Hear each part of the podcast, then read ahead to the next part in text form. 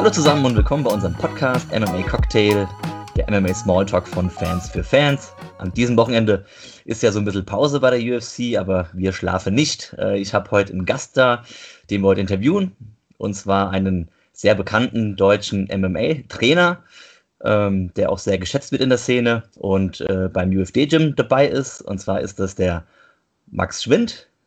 Hi Max, wie geht's dir? Hi, mir geht's gut. Danke für die Einladung.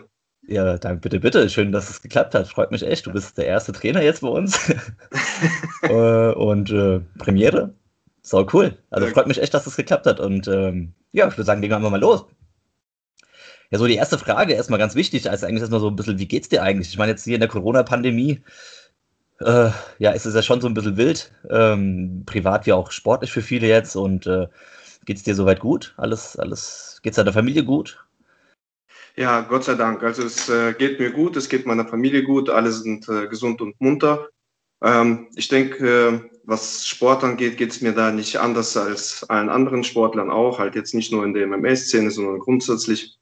Wir haben da so ein bisschen Probleme mit, mit dem Training. Es geht immer so auf und ab, mal darf man trainieren, mal äh, darf man wieder nicht trainieren. Ähm, Wettkämpfe laufen aber weiter fort und wir müssen halt äh, ein bisschen kreativ sein, was die Vorbereitung angeht, wie wir dann die Sportler auf die Wettkämpfe vorbereiten. Ja, und da geben wir jetzt äh, dennoch Gas, obwohl es mit Corona halt im Moment jetzt nicht ganz so einfach ist. Gut, ich denke mal so auf, auf, auf, die, auf, auf das Gym und auf die Kämpfer, die, auf die kommen wir später noch so ein bisschen. Äh, ich wollte so ein bisschen erstmal anfangen mit dir selber, so ein bisschen, ja, äh, mit deiner Person. Ähm, und zwar wissen wir ja alle, dass du so ein bisschen vom Ringen kommst mhm. äh, vom Wrestling. Und äh, da wollte ich mal fragen, wann hast du denn eigentlich damit angefangen, Max?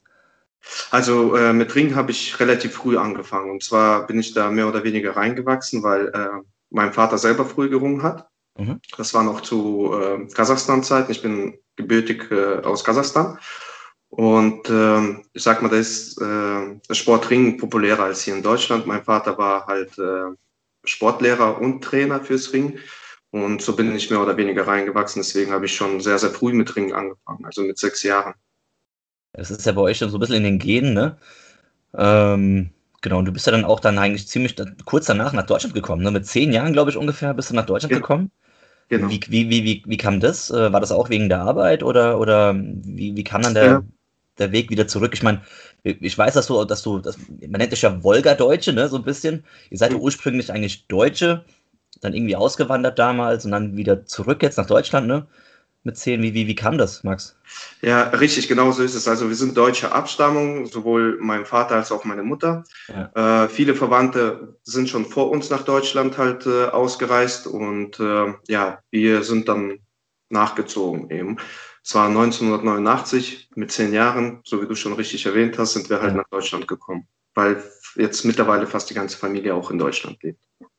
Das heißt, dann war da so ein bisschen wieder so der Wunsch, zurückzugehen zu den, zu den Wurzeln, wo man herkommt? Oder? Ich, ich persönlich habe das jetzt nicht so empfunden. Ich war ja noch klein. Du warst noch ein kleiner Junge, aber dein, deine Eltern. So, ne? Wenn die ganze Familie dann in Deutschland ist, äh, Großeltern, äh, Geschwister, natürlich hatten die den Wunsch, wieder zurück nach Deutschland zu gehen. Äh, vor allem die Perspektive hier in Deutschland ist halt äh, ganz anders als in Kasachstan. Und ich denke mal, meine Eltern haben es mehr oder weniger deswegen gemacht, weil die Perspektive für uns Kinder, ich habe noch eine Schwester, äh, hier äh, definitiv besser war, als, als es halt in Kasachstan der Fall ist. Okay, und seid ihr dann auch in die Richtung halt in den Ruhrport, Düsseldorf, Neuss bist du, glaube ich, wohnst du, gell? Oder in der Nähe von Neuss? Direkt, also ähm, äh, die Verwandtschaft väterlicherseits, die sind in Baden-Baden gelandet mhm. und da sind wir halt erstmal auch hin. Okay. Bis dann äh, ein Verein aus Neuwied, bei Koblenz ist das, also ja. RC Neuwied damals, ähm, die Leute haben halt meinen Vater angesprochen, ob er dort halt äh, die Ringermannschaft trainieren möchte. Und so sind wir erstmal nach Neuwied gezogen, haben da ein paar Jahre verbracht und äh, als ich dann äh, etwas älter wurde und dann halt auch etwas erfolgreicher in dem Sport, kamen halt viele Angebote, unter anderem halt von Schipperstadt, von dem Erstligisten und dann eben von KSK Concordia Neuss und so sind wir im Endeffekt dann hier in Neuss gelandet. Und seid jetzt auch geblieben dort? Das sind, genau, Neuss ist ja genau neben Düsseldorf, gell? Ja, genau. Das sind 10, 15 Minuten, je nachdem, wo man hin möchte. Ja, cool. Und das heißt dann, du bist dann zurückgekommen nach Deutschland, hast dann beim Ring natürlich dann bestimmt weitergemacht. Genau. Und dann bist du dann irgendwann halt dann in Neuss gelandet. Aber da, dazwischen, ich meine, in deiner Jugend ja, warst ja auch ziemlich erfolgreich in der Jugend, da hast du ja auch ein bisschen was gewonnen, gell? Mhm. Kannst du mal so mal, so, mal aufzählen, so ein bisschen, was du da so gerissen hast? Ja, so angefangen hat es wirklich so mit äh, zwölf Jahren, C-Jugend damals. Da bin ich ja. das erste Mal bei den deutschen Meisterschaften äh, Zweiter geworden. Cool. Ja, und von da an halt äh, jedes Jahr an deutschen Meisterschaften teilgenommen, fast immer halt äh, ersten Platz belegt, bin dann irgendwann mal in die Nationalmannschaft reingerutscht, also in die ja. äh, Jugendnationalmannschaft, Jugend und Junioren, habe dann auch international für die Nationalmannschaft gekämpft. Auch Olympia, ne? Bin bei den äh, Junioren dann Vize-Europameister geworden und im Jugend- und Juniorenbereich dreimal Weltmeister. Wow. Ja, war dann halt auch eine Zeit lang äh, in der Nationalmannschaft der Männer. Dort leider dann halt nicht mehr so erfolgreich, äh, hatte mehrere Gründe, unter anderem halt äh, irgendwann mal mit der Ausbildung angefangen, da war es halt richtig schwierig, äh, das Ganze, äh, sag mal, zu verbinden, ja. weil der Sportring an sich erfordert ja schon sehr, sehr viel, es ist eine komplexe Sportart und äh, wenn du dann halt morgens aufstehst und dann erstmal, keine Ahnung, acht Stunden arbeiten musst, danach noch für die Berufsschule lernen musst, dann bist du schon am Ende der Woche sehr platt. Also es gab damals äh, zu der Zeit, wo ich noch aktiv war, zumindest im Jugendbereich, gab es halt wenig Unterstützung. Ja, kamen viele Verletzungen dadurch äh, dazu, weil irgendwann bist du auch im Training unkonzentriert, aufgrund dann halt äh, der ganzen Müdigkeit, was du unter der Woche angesammelt hast. Ja. Ja, es kamen viele Verletzungen und somit habe ich eigentlich auch recht früh aufgehört, zumindest in der Nationalmannschaft. Ich bin, glaube ich, mit 26 bin ich aus der Nationalmannschaft ausgestiegen, weil äh, schon einiges kaputt war, unter anderem auch ein schwerer Bandscheibenvorfall. Wow, okay. Halt aufhören, habe dann pausiert, ein oder anderthalb Jahre und habe dann noch bis 30 in der Bundesliga gekämpft. Uff, eigentlich auch recht erfolgreich, auch gute Leute besiegt, nur dann hörst du irgendwann mal auf, weil mit Ringen verdienst du halt jetzt nicht so viel Sport, dass du sagst, okay, das lohnt sich noch. Ja. Und ja, dann ist auch mein erster Sohn auf die Welt gekommen, Nikita, und äh, dann musst du halt irgendwo Prioritäten setzen. Genau, ich meine, du bist ja dann, also du hast ja eine Ausbildung gemacht und das ist ja auch gar nicht dein, dein Hauptjob aktuell, auch glaube ich, das Trainer-Dasein. Du bist ja auch, äh, hast ja einen ganz normalen Job ja auch, ne? Leider, leider ist es nicht mein Hauptjob als Trainer, weil es in Deutschland mhm. eigentlich auch sehr selten der Fall ist. Ja. Ich bin bei der OK Rheinland Hamburg angestellt, äh, als Sozialversicherungsfachangestellter, habe das auch zwei, äh, im Jahr 2000 gelernt. Ja. Äh, drei Jahre lang die Ausbildung gemacht, erfolgreich abgeschlossen und seitdem bin ich bei der OK Rheinland Hamburg. Mhm, wenn ich das manchen Leuten erzähle, dass ich bei der OK beschäftigt bin, dann belächeln die mich, die denken ich mache Witze, weil das passt auch vielleicht irgendwo nicht so, ne, als Kampfsportler dann so ein Bürojob. Ähm, aber im Endeffekt äh, habe ich mich daran gewöhnt. Also am Anfang hatte ich halt äh, gute Abwechslung. Ich ja. war halt im Büro, dann war ich wieder zwei, drei Wochen mit der Nationalmannschaft unterwegs. Das ist halt jetzt nicht nur dieser Job, wo ich nur äh, halt im im Bürostuhl gesessen habe und beim Computer gearbeitet habe. Ich hatte diese Abwechslung und das war okay so. Also ich habe mich dran gewöhnt und ich, äh, das, ist ein, ist ein guter Job, äh, sicherer Job, von daher ist alles okay. Und äh, das, was ich jetzt als Trainer mache, ist wirklich halt Leidenschaft und nebenbei. Ja.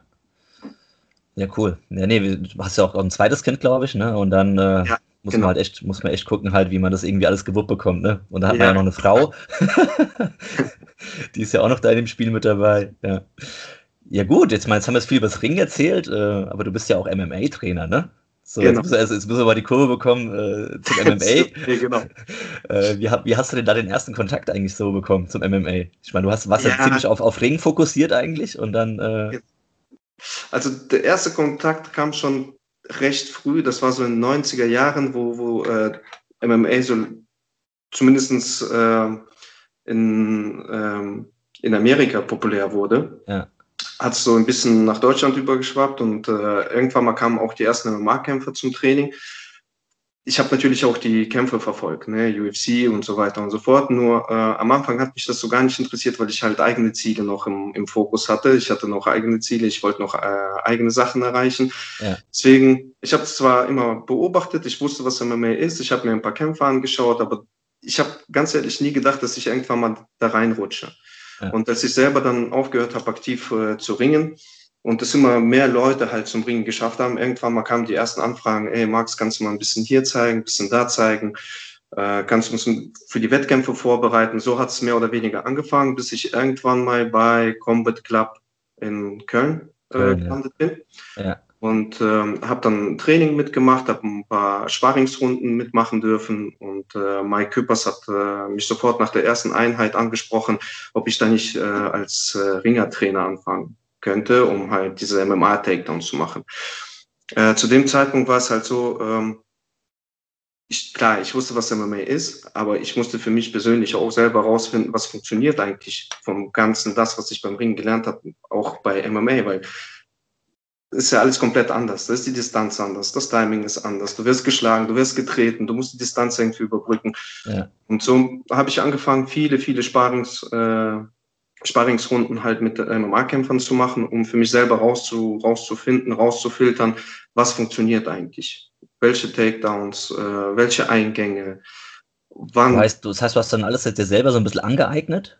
Ja, definitiv. Ja. Also alles, was, was ich über Ringen oder Takedowns in MMA weiß, habe ich mir selber angeeignet.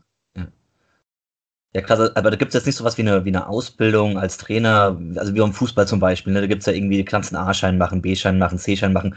Das gibt es dann dort nicht wahrscheinlich, ne? Nee, das kann man bei, das kann man beim Ringen machen, aber für MMA ist das mir nicht bekannt, nein. Okay, krass. Das heißt dann, du hast alles dann von alleine dir beigebracht, transferiert ins MMA und geguckt, ja. Äh, wie man da am besten da die, die, die, die Kuh vom Eis kriegt.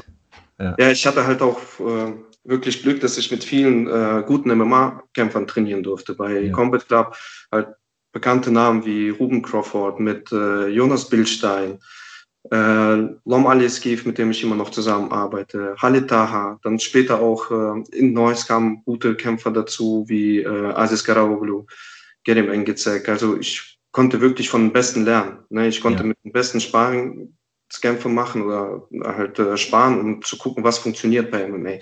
Ähm, dadurch, dass äh, in der Anfangszeit, wo ich noch in Neuss im Ringerverein tätig war und äh, die MMA-Kämpfer äh, nach Neuss kamen, waren viele Boxer mit dabei. Okay. Und äh, ich habe auch ein bisschen Striking mir von denen angeeignet, um auch zu gucken, welche Schlagkombination passt zu welchem Takedown. Also das ist jetzt wirklich alles, was ich äh, in Sachen MMA weiß, und das, was ich jetzt unterrichte, basiert aus, auf meiner eigenen Erfahrung. Also das hat mir vorher keiner gezeigt oder beigebracht.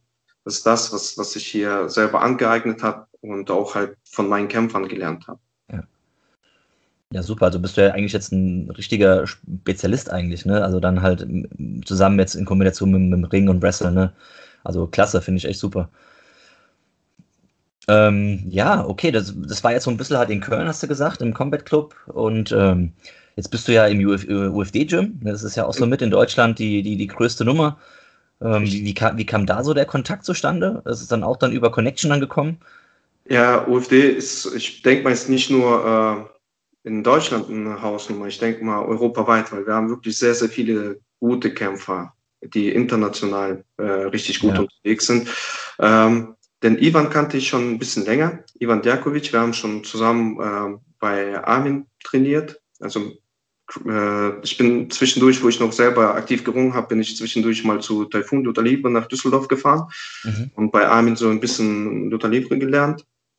Und äh, da habe ich den Ivan kennengelernt. Deswegen, der Kontakt war immer da. Und dadurch, dass ich dann später halt auch viel bei den Wettkämpfen unterwegs war mit meinen Kämpfern bei, bei verschiedenen Veranstaltungen hier in Deutschland, ähm, ist man sich ja häufiger über den Weg gelaufen. Und irgendwann mal. Weil die Szene kennt sich, ne? Die Szene kennt sich halt. Ja, klar, man sieht immer die gleichen Leute, ja. wenn man unterwegs ist, natürlich. Also auf, auf, de, auf dem Niveau, glaube ich auch, ne? Auf dem Niveau gibt es halt ein paar und, und die kennt man und mit denen trainiert man ja auch, ne? Ja, natürlich. Und irgendwann ist halt auch der Lom Aleskev äh, zu UFD gewechselt. Zu dem Zeitpunkt hat es gerade so mit Corona und Lockdown angefangen und äh, ich äh, hatte erstmal gar keine Trainerstelle, habe dann nur für mich so ein bisschen ein neues weiter Ringen trainiert. Ja. ja, und dann kamen halt äh, die Anfragen, weil äh, Delon hat halt schon darauf bestanden, dass wir weiter zusammenarbeiten, dass er halt unter meiner Führung seine Vorbereitungen macht. Ja. Und äh, ja, somit ist dann auch der Kontakt zu Ivan entstanden. Und ich muss sagen, ich bin wirklich glücklich darüber, weil, wie gesagt, bei so vielen guten Kämpfern kann ich mich als Trainer auch weiterentwickeln.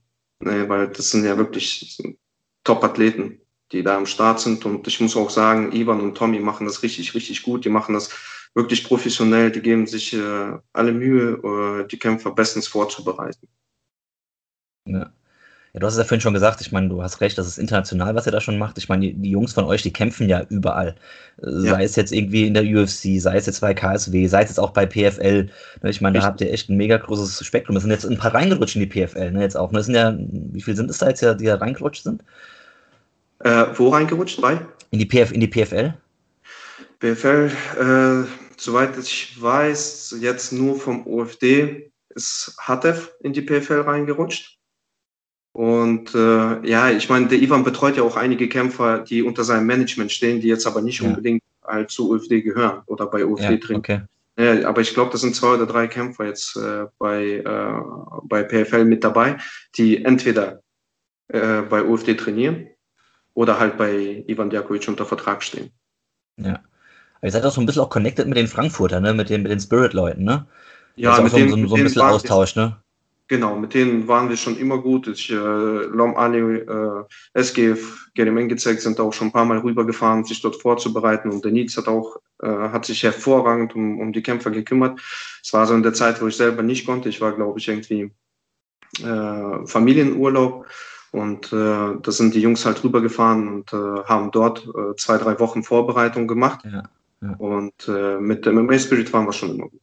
Ja, das finde ich cool. Da die Kooperation hat man ja auch mitbekommen. Im Eckerlin, da war ja auch dann bei euch ein bisschen und unten bei sich. Ja. Ist ja echt eine, eine tolle Sache.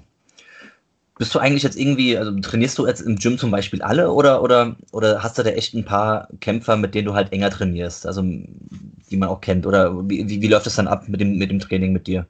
Im Grunde genommen ist es halt jetzt so, äh, dass ich erstmal nur die Profis trainiere. Ja. Unter anderem halt äh, Abus Magomedov, dann äh, Kerim Engizek, Roberto Soldic, Anton Rakic, äh, Sarah, also sind überwiegend halt nur Profis, aber wir wissen noch nicht, wie es dann weitergeht. Wenn tatsächlich der Lockdown vorbei ist und ja. man ganz normal wieder hoffentlich bald wieder trainieren kann, dann äh, werden wir vielleicht auch die Amateurgruppe oder die fortgeschrittene Gruppe übernehmen. Ja. Aber im Moment äh, sind wir wirklich nur auf die Profis fokussiert, weil das sind im Moment auch diejenigen, die kämpfen dürfen und können. Ja. Und äh, im Moment arbeiten wir halt nur mit den Profis. Ja, der David meinte auch im Interview, dass er auch ein bisschen so als Trainer tätig ist und hat er auch irgendwie geschwärmt von den, von den Jungs, die nachkommen, hat er gemeint, das sind ein paar dabei, das sind richtige Granaten. Also da scheint echt was hinten, hinterher, also hinten dran zu sein, ne, so ein bisschen. Also ein paar Jungs kenne ich ja aus dem Nachwuchsbereich und ich meine, David macht ja auch großartigen Job. Das höre ich auch ständig von, von, von den ja. Jungs, die dort trainieren. Und äh, ich kann dem nur zustimmen. Also da sind wirklich ein paar richtig gute, mega Talente mit dabei.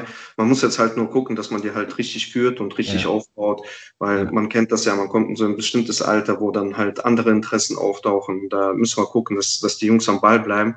Aber es ist definitiv so und äh, David macht einen großartigen Job und wir haben wirklich starke Jugend in dem Bereich. Ist da jetzt äh, einer von deinen Jungs eigentlich auch mit dabei, so im Nachwuchs, oder, oder haben die gar keinen Bock auf, auf Kampfsport? Äh, äh von, meinen, von meinen Söhnen ja. Der Ältere, der Nikita, der macht das aber schon, der hat mit sechs Jahren auch angefangen zu ringen, hat auch an vielen Turnieren teilgenommen.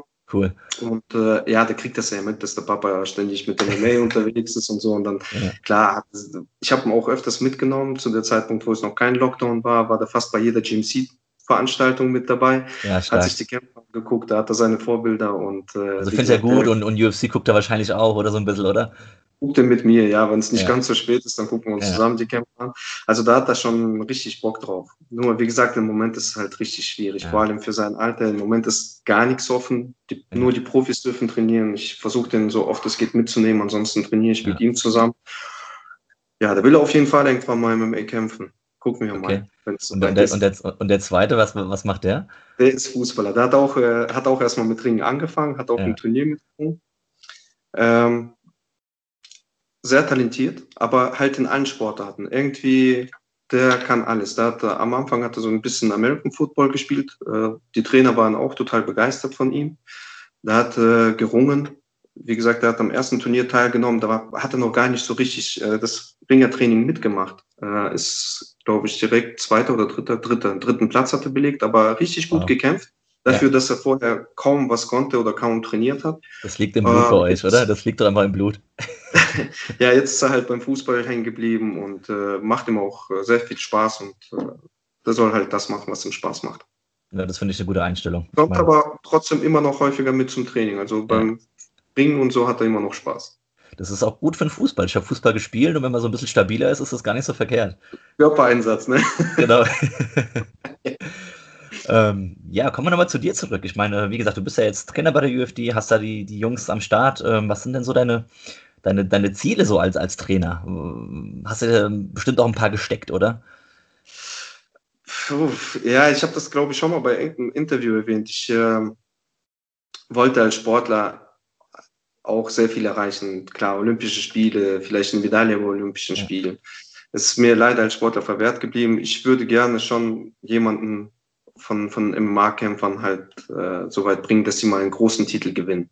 Ja. Sei es jetzt bei UFC, PFL, Bellator, KSW haben wir ja schon einen Champion. Schon einen, ja. Aber äh, das war noch vor meiner Zeit, bevor ich noch bei UFD als Trainer angefangen habe. Deswegen, also es wäre schon geil, wenn ein paar von meinen Jungs irgendwie einen großen Titel holen können. Ja.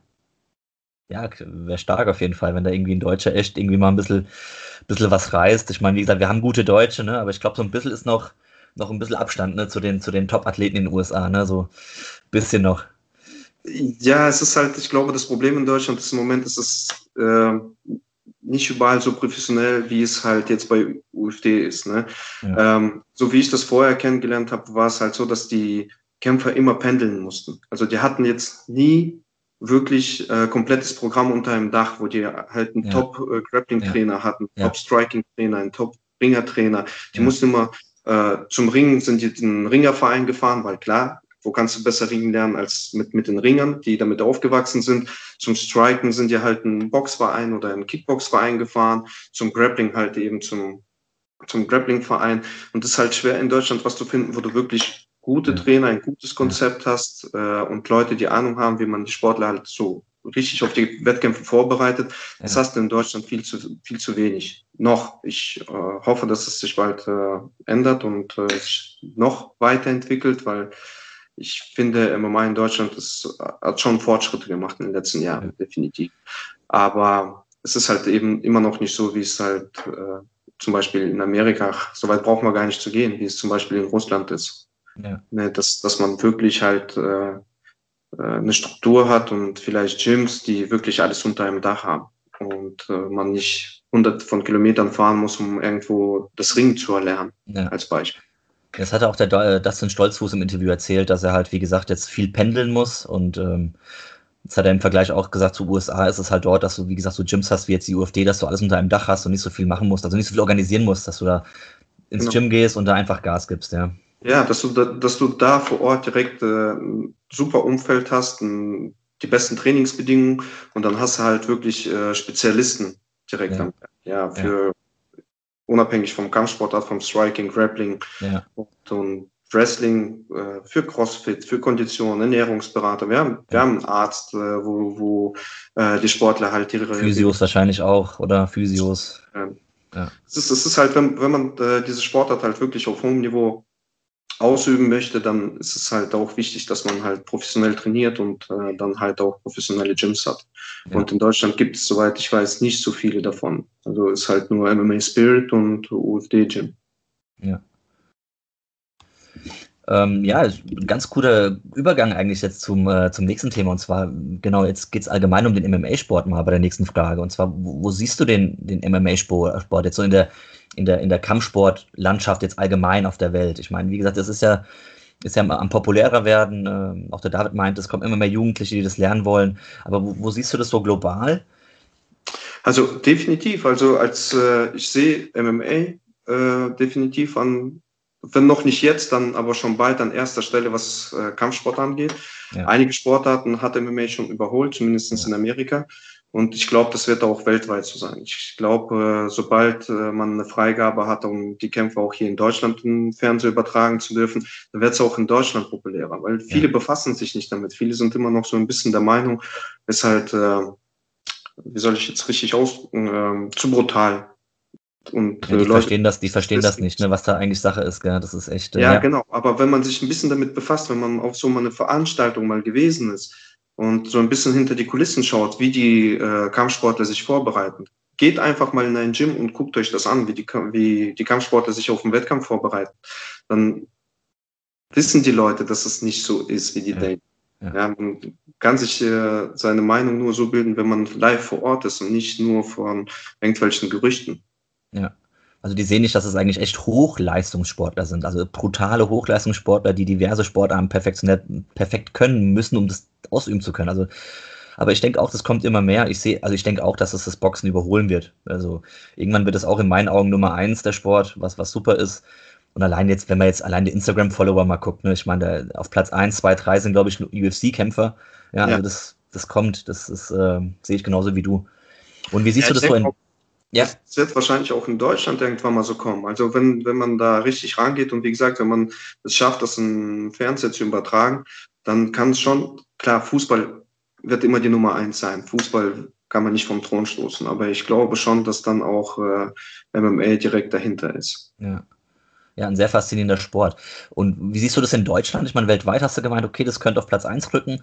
Siehst du noch ein bisschen, ich meine, in Deutschland selber, wie siehst du das dort im Vergleich jetzt zu anderen Nationen? Ich meine, allein schon Polen ist ja schon auch eine andere Welt. Russland hast du gesagt. Wo, wo steht Deutschland in deinen Augen? Ähm, also vor, äh, vor dem ersten Lockdown äh, waren wir in Deutschland auch auf einem guten Weg. Man hat ja die letzte GMC-Veranstaltung zum Beispiel gesehen, wie voll die Halle war. Ja. Also wir waren schon auf einem guten Weg. Ich äh, wurde jetzt halt durch Corona und diesen Lockdown ein bisschen abgebremst. Ja. Aber ich bin immer noch der Meinung, dass äh, sobald alles wieder offen hat und man wieder trainieren darf und äh, wieder äh, richtige Veranstaltungen auf die Beine stellen kann, dass wir schnell wieder hochkommen. Wie gesagt, sobald ein Fernsehsender sich bereit erklärt, das äh, zu übertragen, ähm, wird das wahrscheinlich meiner Meinung nach irgendwann mal die äh, zweite Sportart nach Fußball. Was meinst du, was, was muss da noch passieren, damit das, damit das passiert, dass es im Fernsehen gezeigt wird? Äh, dass man mehr Medieninteresse bekommt. Also wirklich solche Sachen, das, was wir jetzt gerade machen, Interviews, ja. dass die, dass die Menschen auch mal die Kämpfer hinter den Kulissen kennenlernen, nicht nur ja. bei den Wettkämpfen. Und äh, Choke hat äh, eine Zeit lang sehr gute Dokumentation gedreht über die Kämpfer während ja. ihrer Vorbereitung bei den. Wettkampf, so dass, dass die Leute wirklich mitbekommen, das sind jetzt keine Straßenkämpfer oder irgendwelche Rowdies, das sind wirklich Hochleistungssportler, ne, die für ihren Sport leben, die alles dafür tun, äh, dass diese Sportart einfach in Deutschland auch anerkannt wird. Ne, und dafür muss man halt erstmal äh, diesen Image säubern. Ne, und das kann man wirklich nur durch die Medien halt. Ja. Ja, bin gespannt. Also wie gesagt, äh, einige bei Instagram alleine tun schon was dafür. Bei YouTube gibt es jetzt schon ein paar Kanäle, die ein bisschen was zeigen. Also da, da, da sehe ich auch immer, dass, das die, dass die Follower-Zahlen äh, Zahlen steigen und ich denke mal, da sind wir echt auf einem guten Weg. Also wie gesagt, ich liebe den Sport auch und, und äh, den müssen mehr Leute sehen und verstehen auch, ja, und äh, ist einfach nur äh, phänomenal. Gut, ja, jetzt äh, sind wir schon ziemlich weit fortgeschritten im Interview. Äh, erstmal danke dafür. Ich habe ja heute, hast du vielleicht mitbekommen, heute Morgen ein paar äh, bei Instagram mal gefragt, so ein bisschen, ob da jemanden Fragen hätten für ja, dich. Genau. Äh, und da habe ich schon mal so ein paar rausgeschrieben. Äh, neun. Stück. Also wenn du, wenn du Lust hast, oh, würde ich die mal. Ja, das waren sogar mehr. Ich musste, habe ein paar weggelassen. musste ein paar weglassen. Okay. Ähm, gut, also ich habe jetzt mal neun ausgesucht, äh, Max, und fangen wir mal easygoing an. Ähm, welches Buch liest du aktuell, war eine Frage. Äh, aktuell, ich habe da drei Bücher gerade liegen und ich muss sagen, in den letzten Wochen habe ich gar, nicht, äh, gar nichts davon gelesen. Ich habe äh, alles so ein bisschen angefangen. Ja. Aber ich kann direkt dazu sagen, ich lese gerne Bücher von äh, Ken Follett. Okay. Säulen der Erde und sowas? G genau, das, das hatte ich schon durch. Äh, ich habe okay. noch den zweiten Teil, habe auch noch nicht gelesen, aber das ist das, was, was mir so liegt. Aber wie gesagt, ich muss ehrlich zugeben, in letzter Zeit kaum gelesen. Wenig Zeit. Ja. Er soll ja mal vorkommen. Ähm, aber jetzt haben wir ja Ostern, jetzt kannst du vielleicht ein bisschen wieder was lesen. Jetzt, kann ich ein paar Tage, genau. okay, nächste Frage. Ähm, hast du ein Tattoo, Max? Nein, ich habe keine Tattoos. Tattoo-los. Keine Tattoos, keine Piercings. okay, gut. Nächste Frage. Ähm, die ist jetzt ein bisschen komplizierter. Ähm, und zwar, ähm, wenn du dir jetzt einen perfekten MMA-Kämpfer zusammenstellen könntest und du hättest jetzt drei UFC-Kämpfer, welche, also dieser eine Kämpfer, welche, also von, von welchen Kämpfern sollte er welche Eigenschaften mitnehmen oder bekommen? Also definitiv äh, John Jones. Für Striking? Striking, der ist so ein bisschen unorthodox, seine Ellenbogen, sein Ringen. Ja. Äh, dann würde ich auf jeden Fall Petr Jan nehmen. Ja. Sein Boxen, wie der sich bewegt, das ist unglaublich. Für mich wirklich einer der besten Kämpfer auf der ganzen Welt. Aber nicht das Knie, oder? Ja, das war bitter. Das war bitter. ja, war blöd, aber keine Ahnung, was da genau jetzt das da gelaufen ist. Glauben, aber irgendwie, ja, ich hoffe, ich hoffe, es kommt zum Rematch. Ich hoffe, ja, ich denke schon. Ich denke schon. Ich denke, es kommt zum Rematch. Und so, jetzt haben wir Peter Jan und haben wir den John Jones. Wen noch? Äh, Habib wahrscheinlich. Auch wenn er jetzt nicht mehr aktiv ist. Ich glaube, ich würde mir einen Kämpfer von den dreien zusammenstellen. Ja, Khabib, auch Wrestling-Monster, also brutal. Ringen, auch, auch sein Grappling, das also ekelhaft. Also als Gegner, als Gegner richtig ekelhaft. Ja. Aber ja, das sind auf jeden Fall drei sehr, sehr starke ja, Kämpfer. Wie gesagt, Striking mit, mit Jan, Ringen und Grappling mit äh, Habib. Wobei John Jones ja auch am Boden sehr, sehr, sehr gut ist. Ja. Dann halt so ein bisschen das Unorthodoxe von John Jones, wie der seine Ellenbogen und äh, ja. Knie bringt. Ja, ich glaube, das wären die drei. Das sind drei Kämpfer, mit denen ich auf jeden Fall mitgehe. so, dann kommt es wieder ein bisschen persönlicher. Ähm, Max, was ist dein Lieblingsgericht? Uff, uff. Ähm, schwierig, weil ich esse sehr gerne und ich bin da auch nicht sehr wählerisch. Ähm, es ist immer unterschiedlich. Eine Zeit lang war es halt wirklich so mehr asiatisch, so ja. japanische Küche. Im Moment Sushi. bin ich wieder so auf, auf dem Trip äh, wieder so ein bisschen Heimatnähe. Also ein paar Sachen aus Kaukasus und äh, eigentlich alles querbeet. Es gibt jetzt nichts, wo ich sage, ja, das ist ein Gericht, das könnte ich jeden Tag essen. Okay. Aber mir gefällt halt diese Vielfältigkeit der ehemaligen sowjetischen Küche, weil du hast ja wirklich von allen ein bisschen. Ne? Du hast da äh, Asien mit dabei, mit Kasachstan, Usbekistan, ja, ja. solche Sachen. Du hast Kaukasus, du hast halt Ukraine, Weißrussland, Russland, die eigene Gerichte haben. Ähm, gefällt mir ganz gut. Habe ich noch nicht so viel Erfahrung mit gesammelt, aber ähm, ja, hört sich auf jeden Fall interessant an. Ja, wir waren zum Beispiel in Moskau bei, äh, bei den Kämpfen von Lom Ali äh, bei ACA-Veranstaltungen sind halt ein Restaurant eingeladen worden und da gab es halt diese typische Küche und ey, ist dann dein alles, Herz aufgegangen. Wieder, man hat uns den Tisch da aufgedeckt, wir haben wirklich alles, alles was es so an den besten Sachen gab. So, ne? Ja, stark. Gut, dann ähm, nächste Frage. Lass mal kurz gucken. Ähm, hast du noch Familie in der Heimat? Hat jemand gefragt. Nein, äh, alle sind hier in Deutschland. Also ich habe nur, wenn dann nur ganz entfernte Verwandtschaft, mit denen okay. ich auch in Kasachstan eigentlich so nichts zu tun hatte. Also so. zählt erstmal nicht, also hast du eigentlich alles in Deutschland? Alle, alle in Deutschland. Hm? Okay, cool. Dann die nächste Frage. Äh, Max, was fährst du für ein Auto? Äh, Im Moment äh, habe ich den VW Tiguan. Also so ein bisschen äh, SUV, so der kleine SUV ist das, gell? So ein kleiner SUV ist das. Ja, ja cool. So, jetzt wird es wieder ein bisschen MMA-mäßig. Ähm, wer ist dein Lieblings-MMA-Kämpfer? Ähm, weltweit oder? Ich glaube, der meinte so ein bisschen auch wahrscheinlich UFC-mäßig, so ein bisschen in der UFC. Also, wer mir schon immer sehr, sehr gut gefallen hat, jetzt abgesehen von Petr Jan, weil den haben wir schon genannt, äh, ist der Mamed Khalidov. Mhm. Mag ich ganz gerne. Okay, der ist jetzt halt nicht mehr in so seiner alten Form und jetzt äh, kommt ja das Gute. Heute bei Instagram haben vielleicht auch welche mitbekommen, dass Roberto gegen Mamed kämpfen soll und das ist für mich wirklich Highlight, weil ähm, Roberto ist ein sehr starker, junger, aufstrebender Kämpfer und äh, kämpft halt gegen eine Legende, mehr oder weniger. Ja, ja. Ja und äh, das wird ein richtig mega Kampf. Und Khalid Mamid hat mir schon immer gut gefallen. Ja. ja, cool. Die letzte Frage ist: Wer ist in deinen Augen der stärkste deutsche MMA-Kämpfer?